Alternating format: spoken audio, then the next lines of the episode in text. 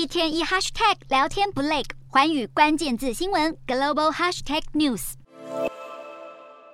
换日币实在太划算，激起外国游客的购物欲。日本疫情前的爆买潮再现。日元连续九周走贬，对美元汇率十四号逼近一四九关卡，刷新三十二年来的新低纪录。日本财务大臣铃木俊一再度出面喊话，称官方已经准备好采取适当行动来防止汇市过度波动，释出可能再次出手干预的讯息。日元对美元九月一度贬到一四五点九日元，促使当局二十四年来首度出手阻贬日元，但干预的效果只维持了短短三周。部分外汇专家认为，这次日元对美元即使贬到一百五，当局也未必出手干预。不过，日元贬值的速度有些快，再加上一百五是重要心理关卡，日本政府应该会受到各方压力。不过，即便日本汇价跌到谷底，日本央行总裁黑田东彦依旧重申将继续维持宽松货币政策。在美国联准会强势升息之下，美元今年来已经强升约百分之十五，让各国领袖越来越担心美元飙升可能助长本国通膨。不过，美国总统拜登日前驳斥了美元强势带来的风险，认为拖累全球经济的是其他地区的政策失误。强势美元持续对全球经济构成压力，